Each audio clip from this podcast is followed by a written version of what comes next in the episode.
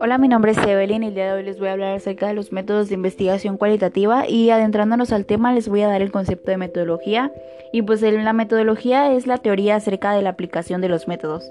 La metodología son las técnicas y los métodos que tienen un objeto y un sujeto.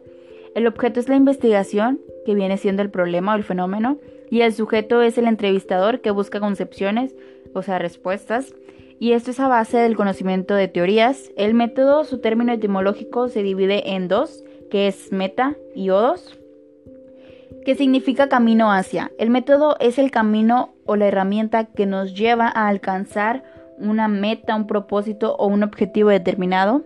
Y pues en la investigación social el método es la estrategia que se usa para obtener conocimientos y datos acerca de la realidad. Eh, las técnicas son procedimientos definidos y rigurosos, son transmisibles y susceptibles, y esto quiere decir que pueden ser aplicados de nuevo en las mismas condiciones y se pueden adaptar al género del problema o fenómeno. Eh, les hablaré sobre los procedimientos empleados para llegar al conocimiento, que son deducción, inducción y análisis. Y pues la deducción es sacar un juicio hacia de un problema y al final ese juicio se convierte en una conclusión. La inducción es conducir o llevar, es decir, es lo que nos lleva a querer seguir investigando, nos lleva al término de la investigación y el análisis eh, se encarga de examinar o separar, se encarga de encargar la relación que hay entre toda la información que llevamos.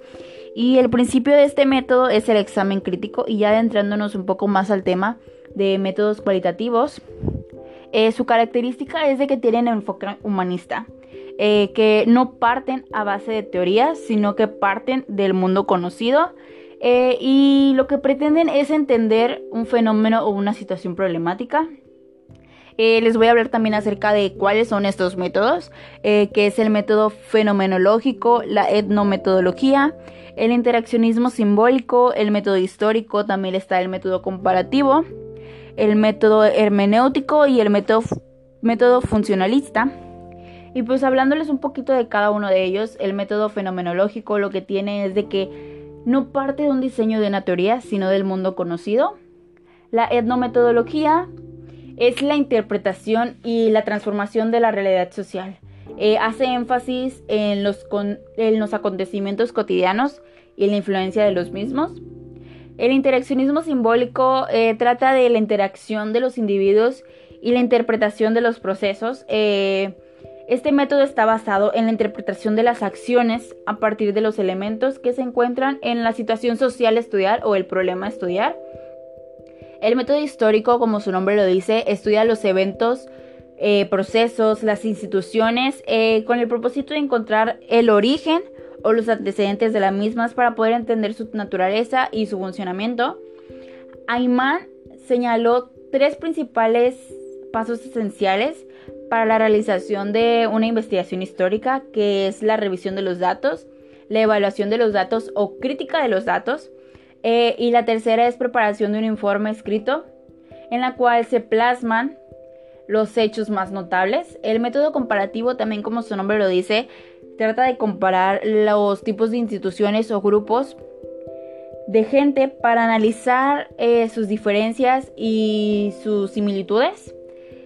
Y el método hermenéutico se refiere a los intercambios que hay de las observaciones, de las interpretaciones y de los datos nuevos y las evaluaciones. Y esto da acceso a que haya nuevas interpretaciones para comprender los datos. El método funcionalista estudia los fenómenos sociales desde el punto de vista de cuáles son las funciones que cumplen las instituciones o estructuras sociales.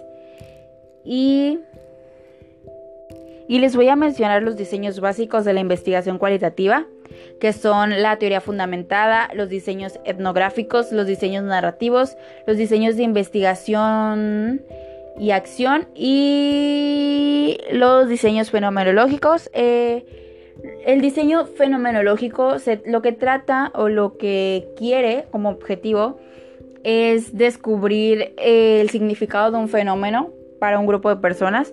O sea, se enfoca más que nada en las experiencias que tuvo la gente y en lo que para ellos fue. Un, ejemplo puede ser un sismo, cómo es que la gente lo vivió, cómo es que fue que actuaron, cómo es que lo sigue repercutiendo psicológicamente. Y la teoría fundamentada eh, lo que trata es de desarrollar teorías en datos empíricos y pues lo que permite construir teorías, hipótesis, conceptos y podría ser como un ejemplo el por qué la gente tiene depresión o, y cómo hacen para lidiar con ella. Eh, la etnografía trata de como que describir y analizar las ideas, eh, significados, las creencias, los conocimientos y qué practica un grupo, una comunidad o una cultura. Eh, puede ser, no sé, cómo es que se comporta la comunidad de Oaxaca, cómo es que hacen, cómo es que viven, qué son sus creencias, cuáles son sus costumbres. Eh, los diseños narrativos eh, trata de evaluar una sucesión de acontecimientos o una historia de vida que pues puede ser como una biografía, una autobiografía.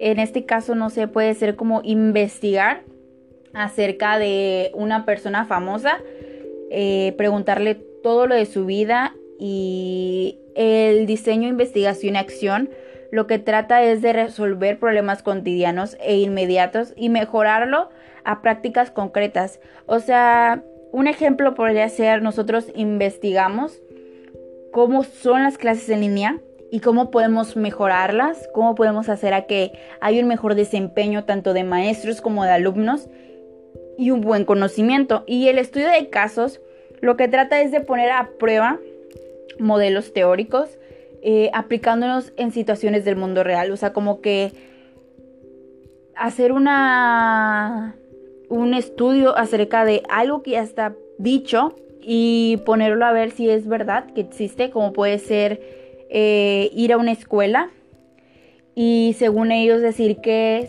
sí hay una prevención de bullying, pero a lo mejor y podemos ver que existen niños con bullying, entonces ahí se contradice y es como de que ¿Cómo? O sea, no estás diciendo tú que hay una prevención de bullying, pero venimos y estudiamos y nos sale con que no es así. Y espero que en verdad hayan comprendido un poco mejor el tema. Gracias por escucharme.